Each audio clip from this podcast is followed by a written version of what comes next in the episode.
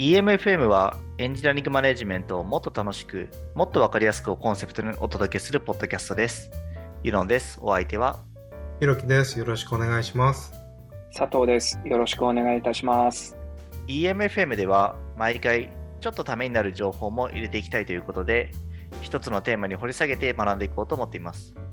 さて、えー今回のテーマなんですが、ひろきさん、今回のテーマは、あの、目標設定です。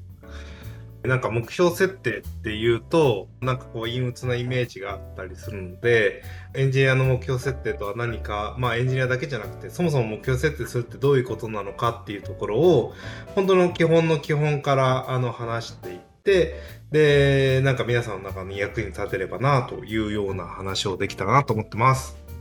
ありがとうございます。これはなかなか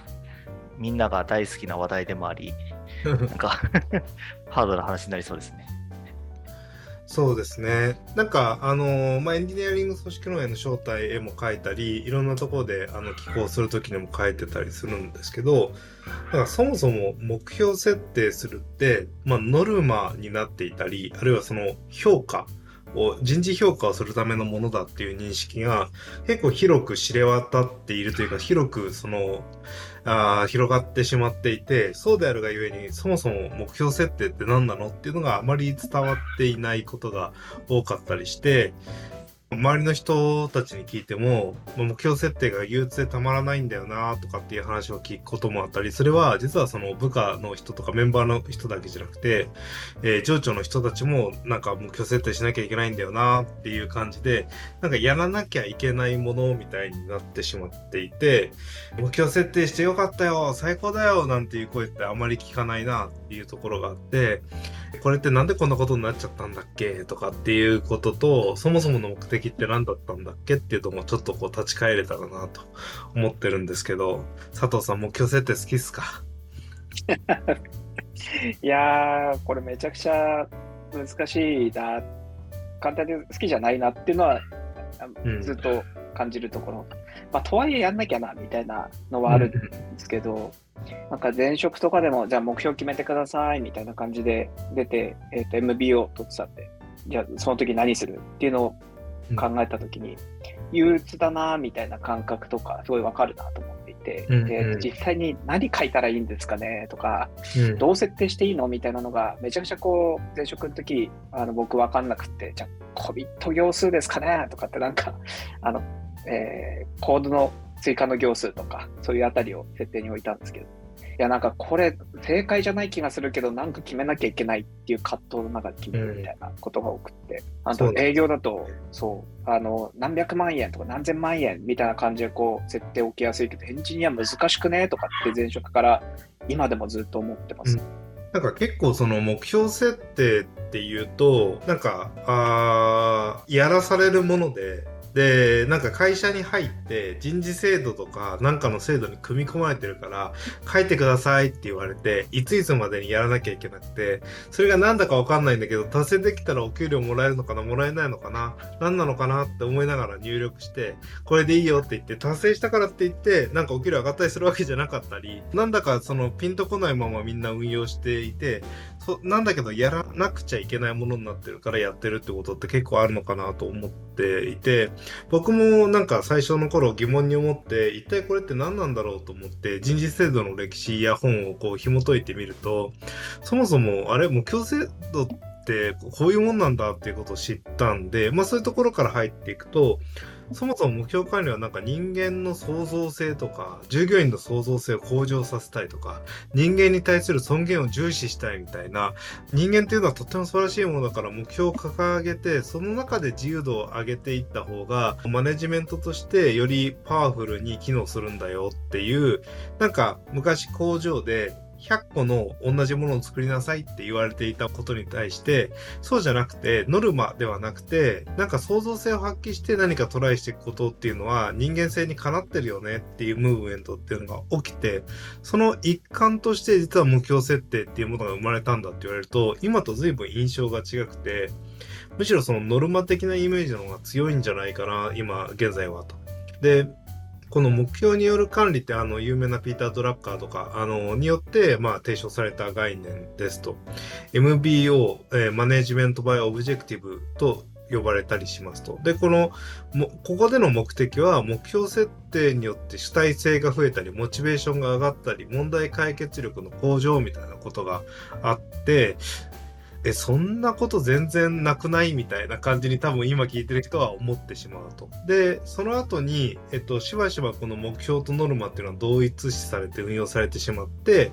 その誤解の原因は MBO は実はその後に続く言葉があって、それがあまり知られていないためかなと思ってるんですけど、その言葉が MBO& セルフコントロールというセルフコントロールという言葉ですと。えっと、目標による管理及びセルフコントロールというのは、従業員に対して不可能じゃないけど挑戦的な目標を従業員自ら設定して、従業員がそれに納得して達成に向けて仕事をすることで、なんか生産性が上がったりとか、モチベーション上がったりするよとか、創造性が上がったり、主体性が伸びたりするよというようなものの考え方でした。なんで、やらなきゃいけないタスクが無限に積み上げていて、それをやりなさいという話ではなくて、目標が決まって、その目標を達成できるためだったら手段はオープンだよっていうような部分っていうのが、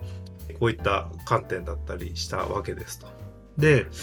うん、そうは言ってもねえ、というようなところがあって、じゃあ、えーそもそもそうは言ってもねってなってしまってるのってなんでなんだろうなと思うと、考えると、実は人事評価とおこの目標制度っていうのが綿密に結びつついてしまって、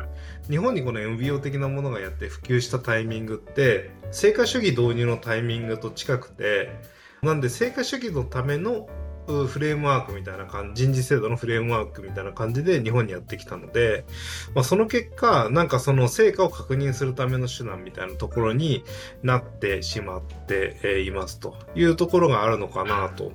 で、目標達成によって賞与とか給与がダイレクトに決まってしまうと、そうすると創造的でチャレンジングな目標設定よりむしろつまらなくても達成できそうな低いハードルを設定した方がメンバーにとってはお得で、逆に上司にはいかにそう見せないかこれ難しいんですよねとかって言って、あの、うまくそのごまかしながら難しいハードルのように見せて、という騙し合いをすると、あの、えー低コストに高い評価をもらえるという手段のものになってしまっているので、あのーみんなその騙し合いを基礎にやりましょうと、その交渉合戦をやって、もしかしたら謎のネゴシエーション技術はつくかもしれないけれども、そういうことにとっての、まあ、価値っていうのがよくわからないまんま、あの、進めてしまうと。で、逆に、えっ、と、目標として高尚なものは掲げるんだけど、スローガンみたいなものを掲げて、な、なんだか達成したかしてないかわかんないよなっていう状態で形骸化してしまって、結局評価は上司の胸先三寸だよね、と。えーだからこの目標誰も持っててないよね、みたいなものになってしまっていると。いうのが、なんかよくありがちなケースなんじゃないかなと思っています。なので、あの、ここまでこの評価っていうものと、評価制度とかいうノルマ的な観点を目標制度にすごく持たれてしまっている、えー状況だったら、いっそのことを、目標設定なんかやめてしまった方がまだマシなんじゃないかなって思うようなケースっていうのはありますと。じゃあそもそもそのクリエイティブな目標だったりすると何がいいのかなっていうと実はその思考のフレームを再設定するリフレーミングっていう機能が目標にはありますと。で、あの、なんかちょっと難しめの目標を考えると、そのも、その難しめの目標を達成するために、え、どうしたらいいのかな、ああしたらいいのかなっていうふうに、ちょっとその思考の枠が、あの、今までの、あの、枠から飛び越えて、あの、こういうことできるかもな、ああいうことできるかもなっていうふうに、えっと、思考が膨らんでいって、その結果行動も変わってきます。なので、僕は目標を立てるんだったら行動変化するような目標じゃなかったら意味がないよっていう話をしていて、逆に行動が変化しないんであれば、わざわざ目標なんか立てる意味ないんだよっていう話をしてたりしますと。で、じゃあ目標設定の方法としては、どういうふうに立てるの？って言ったら、結構そのバックキャスティング法みたいなのを言っていて、例えば自分がこうなってたらいいなとか、こうなったらハッピーだなっていう状態とか、みんなでチームの中でこうなったら最高だよねって状況をまず想像して、その状況をから、3年後にそうなってるとか、1年後にそうなってるとかだったら、そこから逆算して、え今こういう行動を取るにはどうしたらいいかな？3ヶ月はこうなってなきゃいけないよね。1ヶ月後はこうしなきゃいけないよね。1日後はこうしてよっていう風に日常生活にまで戻してくる。forecast するっていう未来予想するの逆で、未来の状態から順番に、え過去に戻ってくるような感覚で目標設定していくっていう方法を、まずはその体得していきますと。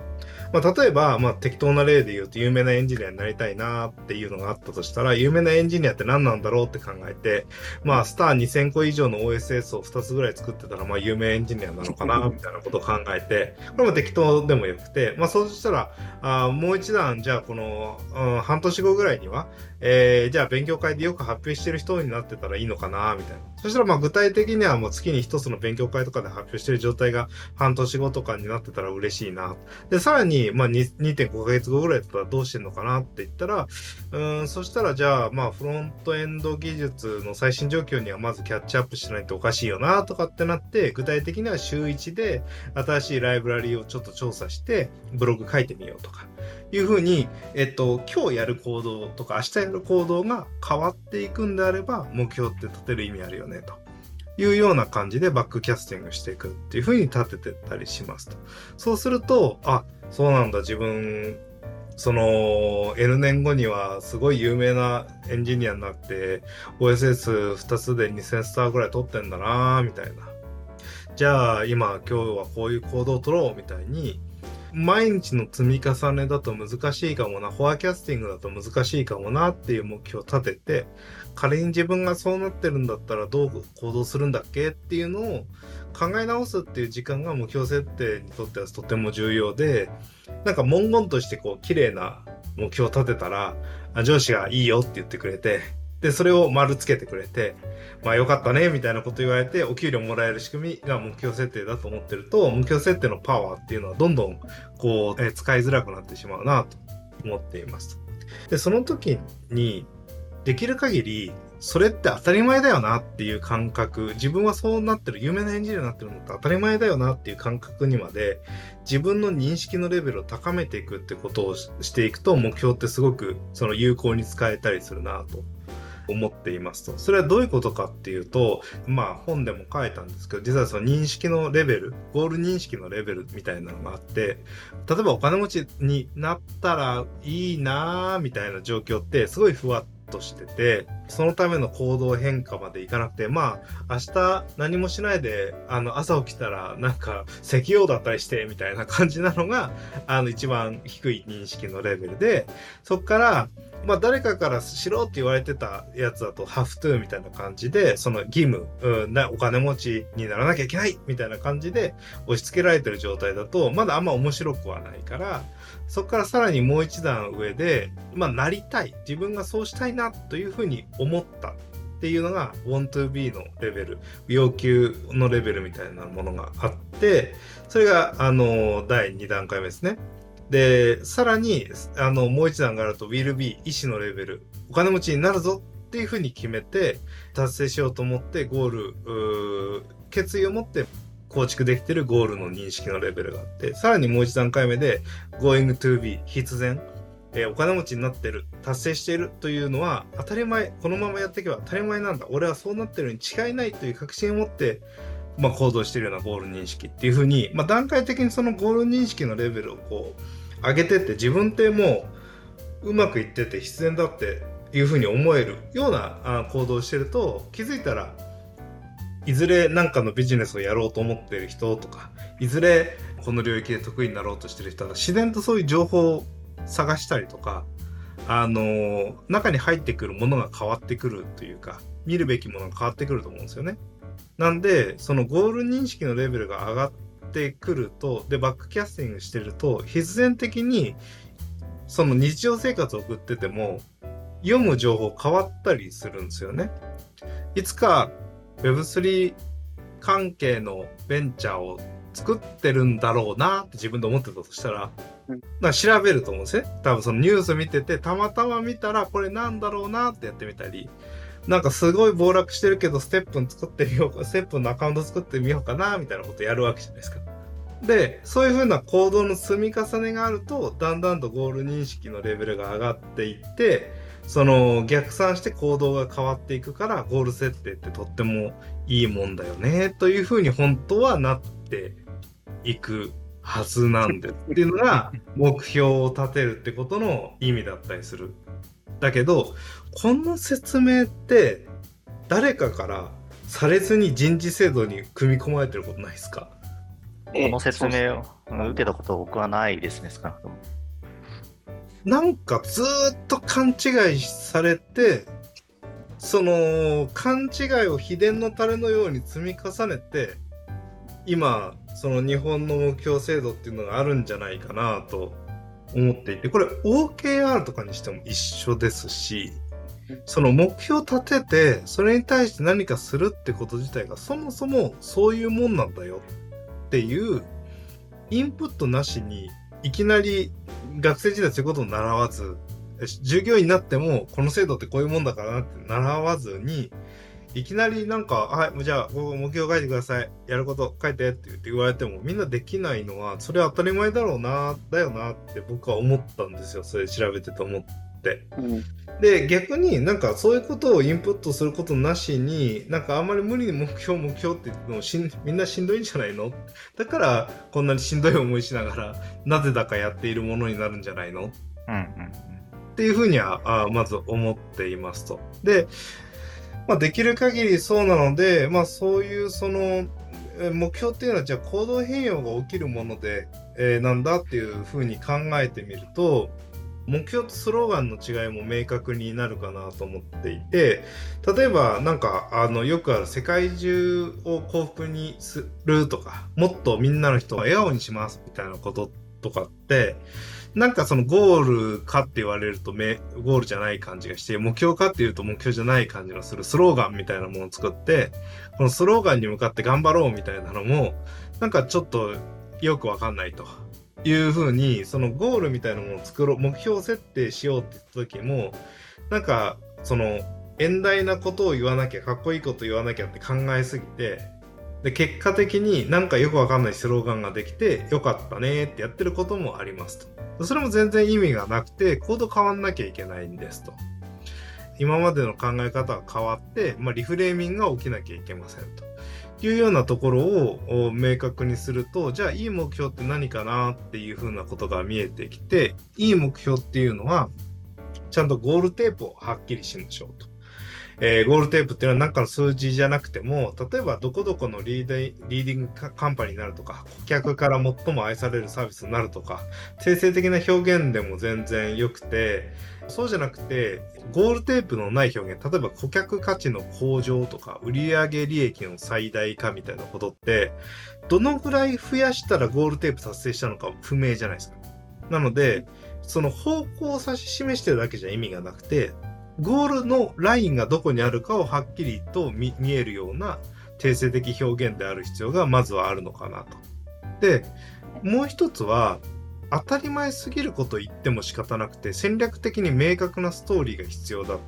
と思っていますと。それは明確なストーリーが何かっていうとあの例えばまあ売り上げ上げるよとかって結構当たり前じゃないですか。なんか 企業活動してんだから売上利益を最大化したいのは変わらないから言ってないのと一緒なんですよね。それって。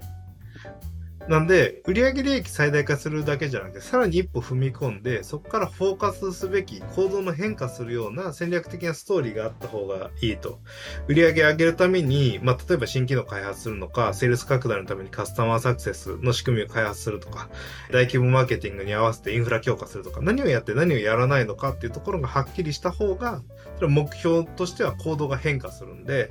この目標、せっかく掲げたのに、相場論的になりすぎて、すべてのことに対してなんかいいよって言い過ぎちゃって、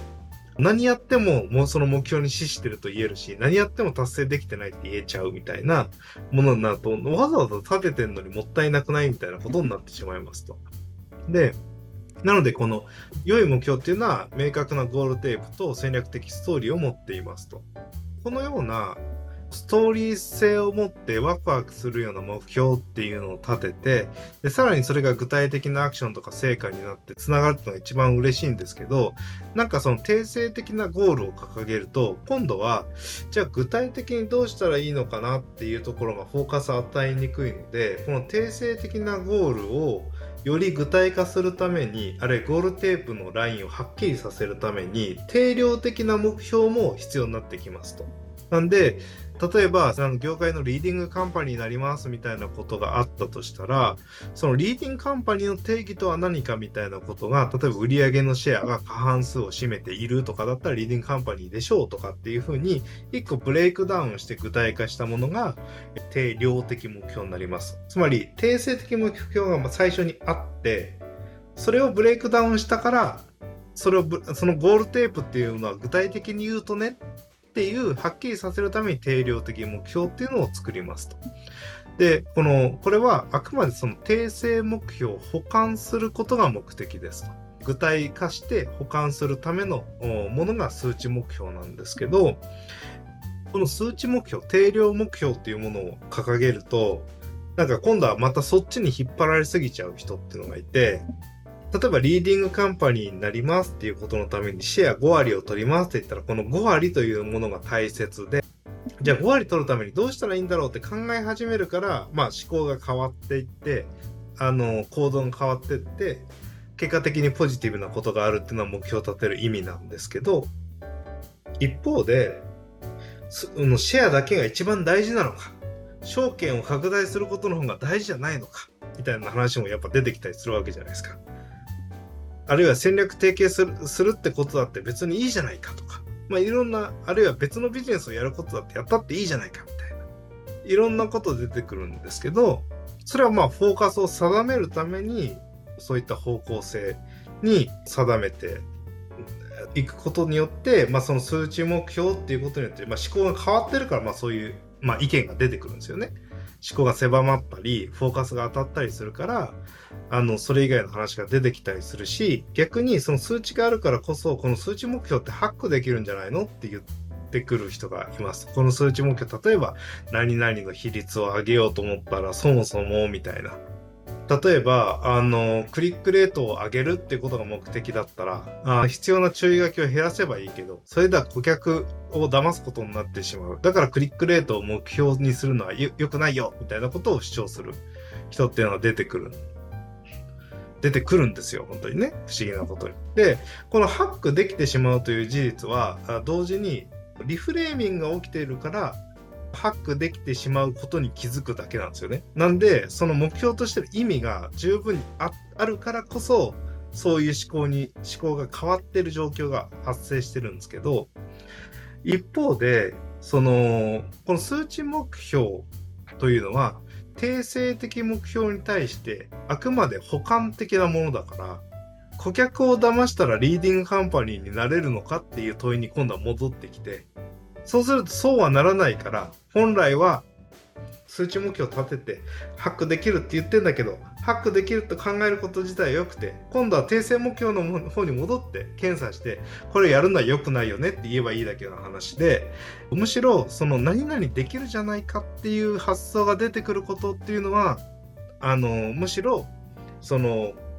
考が変化していることの証拠でもあるから、まあいい目標設定とかになってんだろうなと。じゃあ一方で、この、例えばそもそも本来の目的に対してハックできない単一の指標っていうもの自体が幻想なんですよ。例えば、それはもうちょっと考えればわかることで、例えば売上目標だって、すごい単価の高い100億円の不動産買って、あの、99億円で売ると、利益マイナス1億なんだけど、売上100億上がるんですよね。で、なんで、その、別に、そんなのややれば済むだけ、その、やれば、その、できてしまうんだけど、やらないことっていうのはいくらでもあるから、ありとあらゆる数字目標は、そもそもハック可能なんですよ、と。で、ハック可能じゃないかっていういうことは、なんか全ての数字目標がハック可能だっていう前提を理解してないから。なんで、その全ての数値目標はそもそも把握可能なんだけど、訂正目標を掲げてそこに付随するもんだから、訂正目標から照らしてみてどうなのみたいなことっていうのを考えて検査していくっていうのが一つの検査の方法で、で、さらに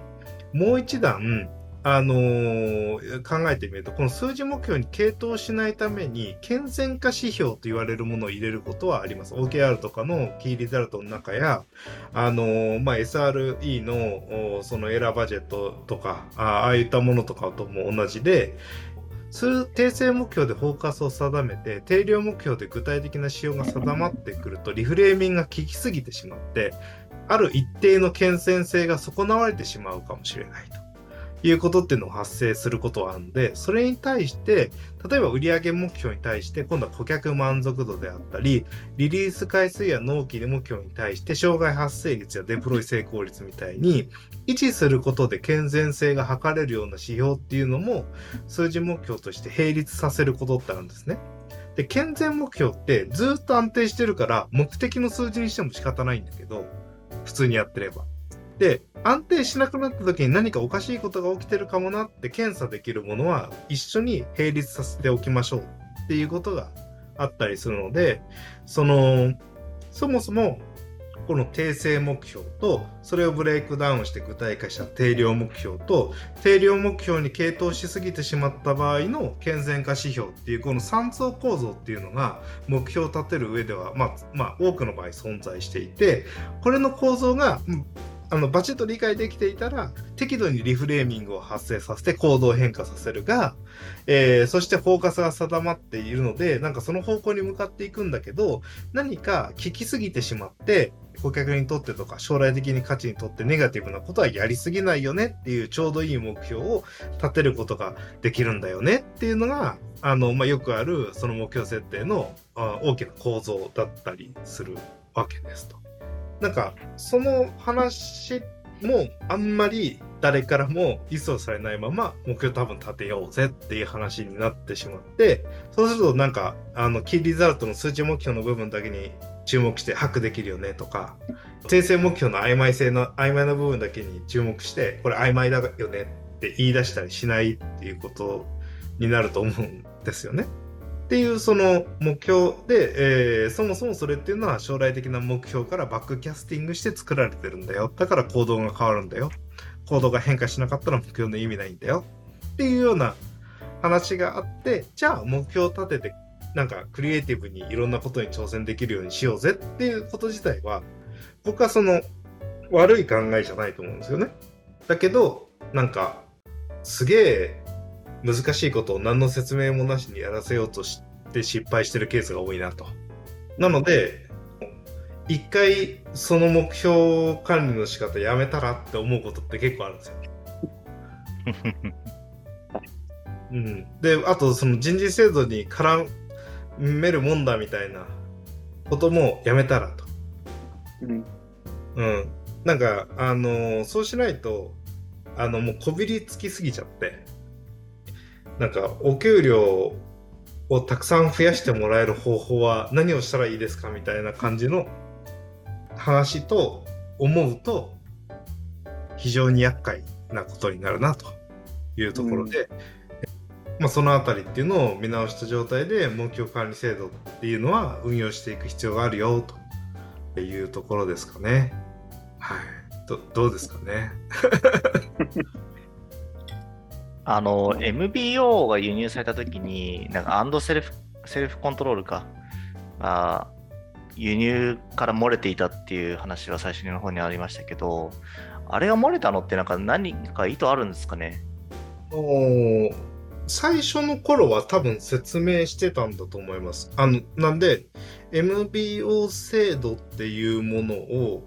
えっ、と、海外で流行ってるらしいよって、今の OKR とかもそうだけど、なんか流行ってるらしいよって言って、じゃあ俺たち MBO 導入しますみたいにして、MBO のそのドキュメントの中には、その自発的な目標設定を高めるために、えー、やってるんですみたいなことが書いてあって、だから自分たちであの目標っていうのは決めるようにしましょうみたいな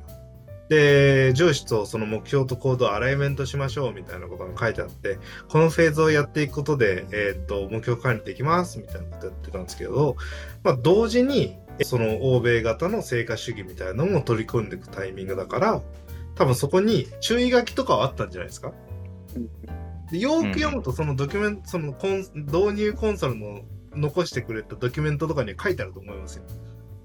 いやもう書いてないところもあるかもしれないぐらいにはひどいかもしれない、ひどい状況になってるかもしれないけど、最初期は絶対、さすがにそんなことはないよねって状況から始まってるはずで、なんだけど、運用するときに誰もそれを説明しないかったんじゃないかな、みたいな。なるほど、なるほど。うん。なんか、今お話聞いててだとすごい感じるのが、なんかスクラムとかだと、スクラムマスターみたいな形で資格取って、こう、社内に一人いますとかっていう企業さんって結構多いと思うんですけど、うんうんうん。この目標設定に関してだと、そういうなんか MBO マスターみたいな、なんか資格とかもしかしたらあるのかもしれないですけど、で、どそれを。詳しい人って、あーあんまり企業に一人いるイメージってそんな湧かないんですよね。人事部長とか知ってますとかはもしかしたらあるかもしれないですけど、なんか単独でその目標に関してはもう僕に任せてみたいな、あの資格も持ってるし、目標の立て方困ったら相談もワンオンワンで乗ってきますよみたいな役割してくれる方って結構そういう意味だとすごいニーズありそうだなって思ったところと、なんでないんだろうっていうところがすごい難しい難しいというかあの気になったポイントですね。うん、そうですよね。まあ、一人そういう人がいたら解決する問題なのかっていうのもね、もう難しいところなのかなって思 そううけど、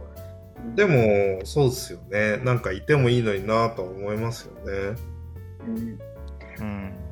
まあ、そこがあの組織全体のやっぱ課題とかをちゃんと捉えて解決してくれるような技術組織顧問みたいな形でこう入ってくれる方とか、あとはもう全体に対してとかだと組織コンサルみたいなコンサルティングの方をお願いしてっていうケースが多いのかなって感じですかね。まあ、全体の課題捉えないとやっぱり目標設定するの難しいよねっていうところになってきそうな気はイメージできるんですよね。なんかあとその、組織としての目標と個人としての目標っていうのが、そんなに綺麗に結びつくかっていうと、結びつかないことも多いじゃないですか。うんなんで、その、個人目標の話しているのか、組織目標の話しているのかは、結構、その、難しいところ多いというか、そこがなんかあの OKR だと緩やかに仮説的につながったりするよっていうところを指示しているものの、なんかチームの目標をブレイクダウンしてって自分の目標になるっていうことを考えると、なんか狭苦しい目標しか出てこないと思うんですよね。うんなんで、なんか使いにくくないって思うんですよ。そもそもその目標制度を組織でき管理していくっていうようなやり方が、僕はなんか普通にワンオンワンやりながら、最初信頼関係を作っていくフェーズがあって、だんだん信頼関係できてたら、なんか本当こうなってたらいいなと思うことってなんかあるのとか、このなんか自分たちのチームの中でとか会社の中で、なんかベベストだよねって思う状態ってどういう感じなんだろうねとか、だからそういう話をしてった時に、倍返やしてって、あ、こうなってたら最高だよね。これって、いつぐらいまでに達成できたらかっこいいのみたいな話だと思ってて、なんか、そこのプロセスって、結構チームとか組織の信頼関係ができるまで、なんか掲げられた目標を自分たちごとにするってすげえ難しいことだなって思ってるのに、それをサイクリックにやればなんとかなりますよっていうのは、なんか手順通りやればなんとかなりますよっていうのは、結構その、ピープルマネジメント舐めとるんやろみたいな感じにな、多分なっちゃうんだと思うんですよね。だから、あんまり制度にしたからって言っていいことないんじゃないのみたいなところはちょっとあるんですけど、ただ、定期的にじっくり自分た自分がやりたいこととか、自分たちが成し遂げたいこととかを考えて言語化するプロセスっていうのは大事だなとは思うんですよね。うんうん。だからその効果自体は僕はすごく思う、あると思うんですけどうん、なんかそれをうまく着地させるためのソフト面っていうのは、全然用意が乏しいなと思っていて、これってその、なんか、人事制度とかにしても何とかにしてもそうなんですけど、運用が最大のポイントなんですよ。運用を最高にどうやって持っていくかで、そっちにコストかけなきゃいけないのに、みんなそのハハードウェアの方ばっかり気にするというか、制度の方ってことですねうんフレームとして。そうですね。さっきあの、ひろきさんから、組織の目標と個人の目標は違うって話がありましたけど、あそうだなって思うのと同時に、そこをどう合わせていくのかっていうところが、実はマネジメントの見せ所なんじゃないかなというのは思っていて、やっぱりまあその、個人のやりたいってことだけをやっていると、やっぱりまあ組織として本当に行きたい方向にこれ向かってるのかっていうのはやっぱり疑問になってしまうし、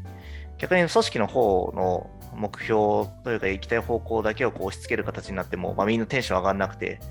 えーなんかこれは正直あんまりいいと思わないなみたいな方向に向かってしまうっていうのもまた良くないなっていうところがあって、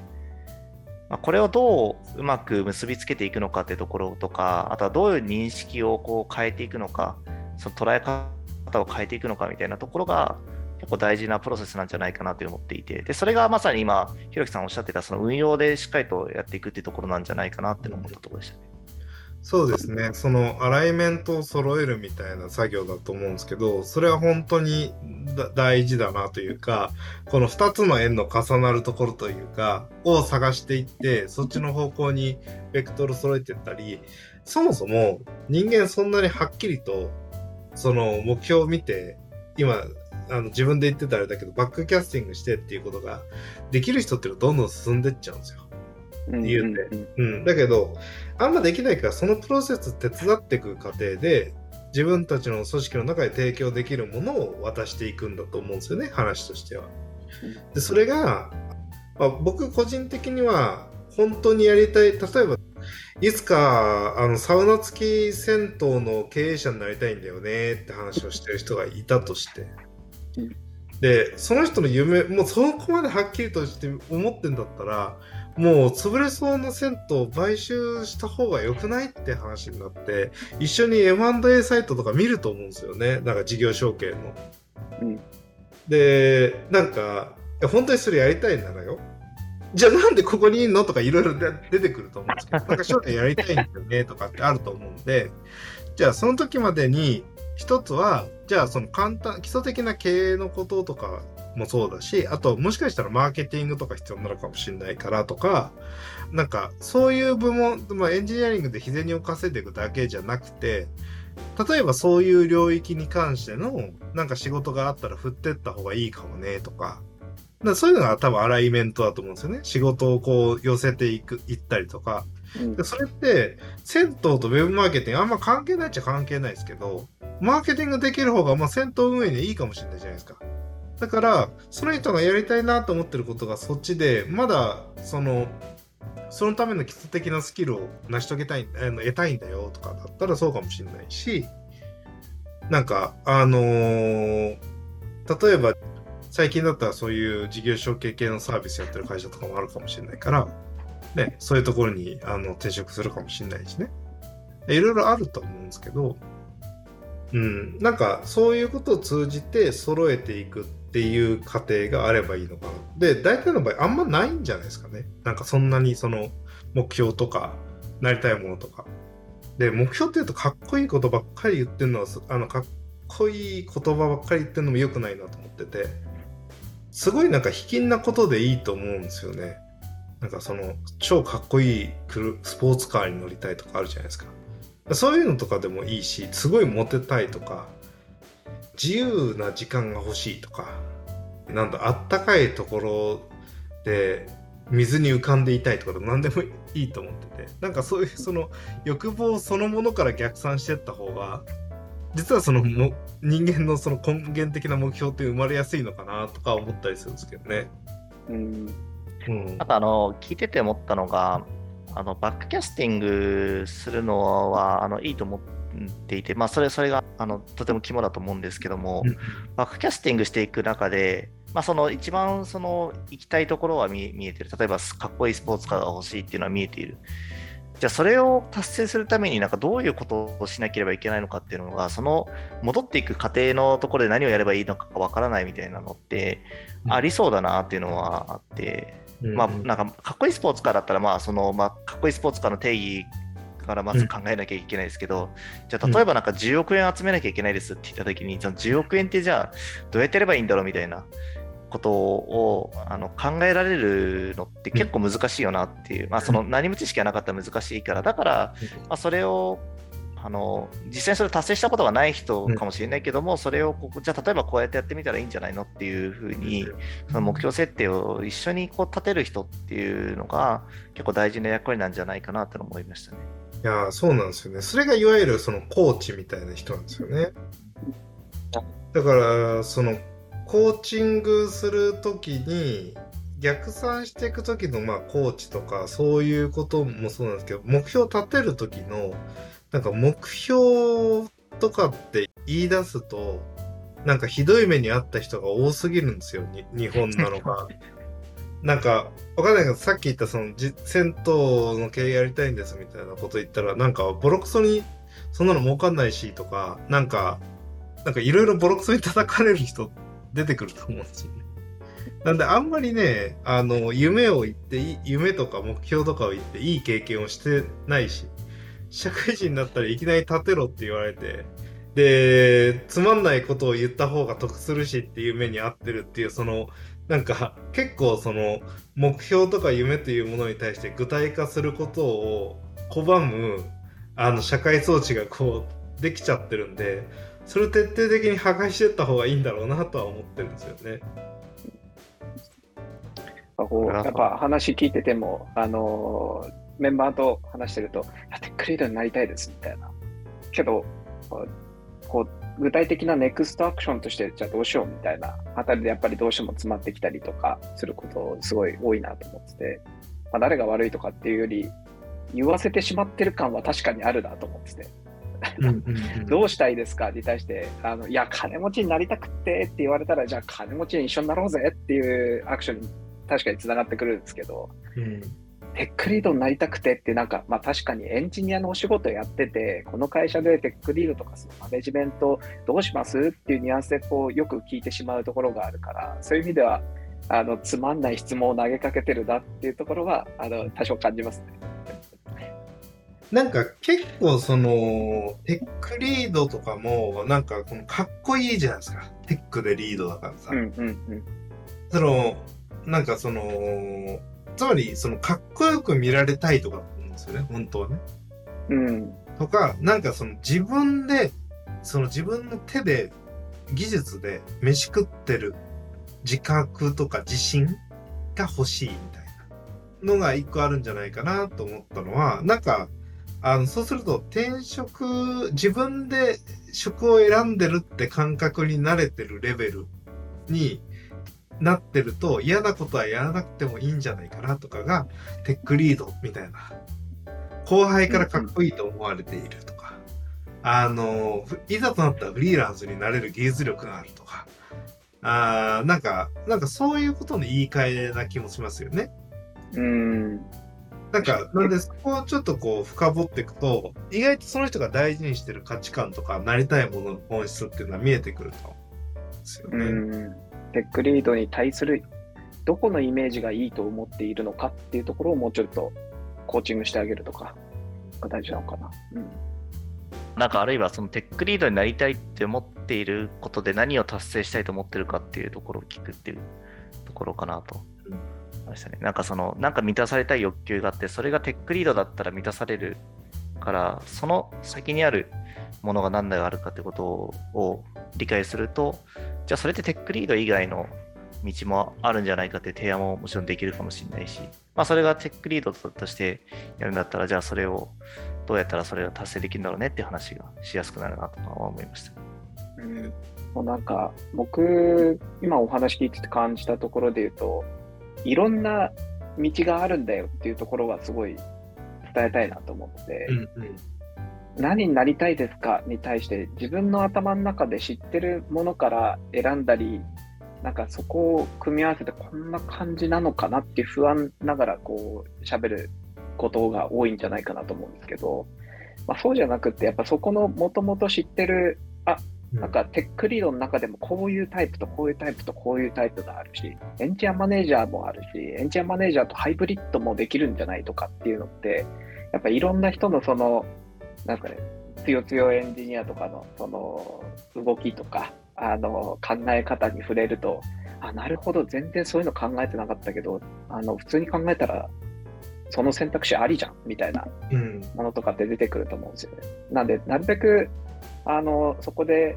こう気になったりとかしたら、あのツイッター含めいろんな人の発信とか考え方触れるのってすごいいいな。それで道を自分の頭の中にいろんな道あって、なんか一方通行の道じゃなくて、あのいろんなこう回り道も、あの曲がり道も、あの十字路もいろいろあるよみたいなのを持ってもらえたらいいのかなっていうふうには感じました。そうですね。なんでそのなんか多分上司がなんかあの評価とかの場で聞聞かなきゃいけないみたいなことになるからものすごく制約がかかってバイアスがかかってかっこいいことを言わなきゃいけないみたいな感じになっちゃうのをなんかまあいかにこう避けながらその人の本当にて僕自分たちが手伝えることを探していくかっていうプロセスになるし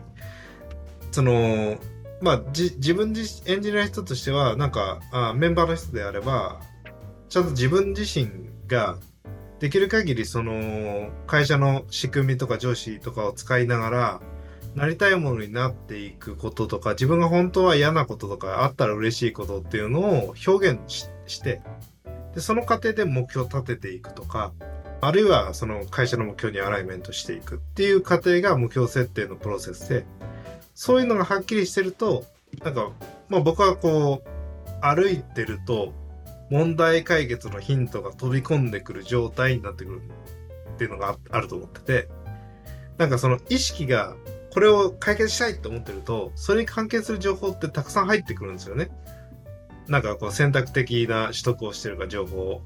なんで、意識をその目標達成することにちょっと向けとくと、なんか自然と解決するぞみたいな感覚なんですよね。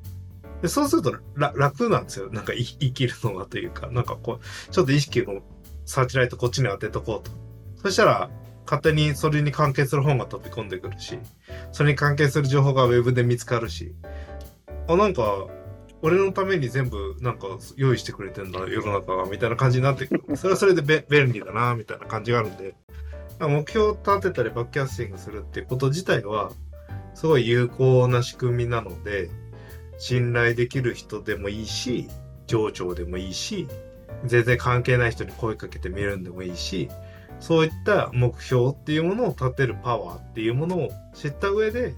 目標管理っていうものに対してのなんかイメージを一旦変えてもらうと、なんか有効になることもあるかなっていうのが今日のお話でした。うん、いいですね。なんかあの僕、こう目標設定をこうよくする立場というか、あの一緒に考える立場なんですけど、なんか目標設定を完全に完了することがなんか目的というよりも、結構その目標をどう作っていくかというか、その目標がこれまでなんか不明瞭だった目標をどう明確にしていくかとか、どういうことをこれから調べていかなきゃいけないかっていうところを、まあ、明確にしていくプロセスそのものが、結構大事だなみたいな思っていて、うん、で最終的に出た目標が、まあ、ぶっちゃけ何でもまあなんかあのいいかなっていうのも正直僕は思ってるんですよね、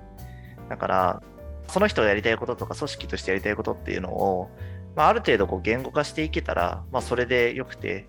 そこから先はもうあとは持ってたとこ勝負で、うんうん、まあ、やってみて半年とか1年とかやってみて振り返ってもう一回ちょっと立て直してみるかみたいななんかそれぐらいの僕のノリでいつも考えて目標は向かってますね、うんうん、向き合ってますね。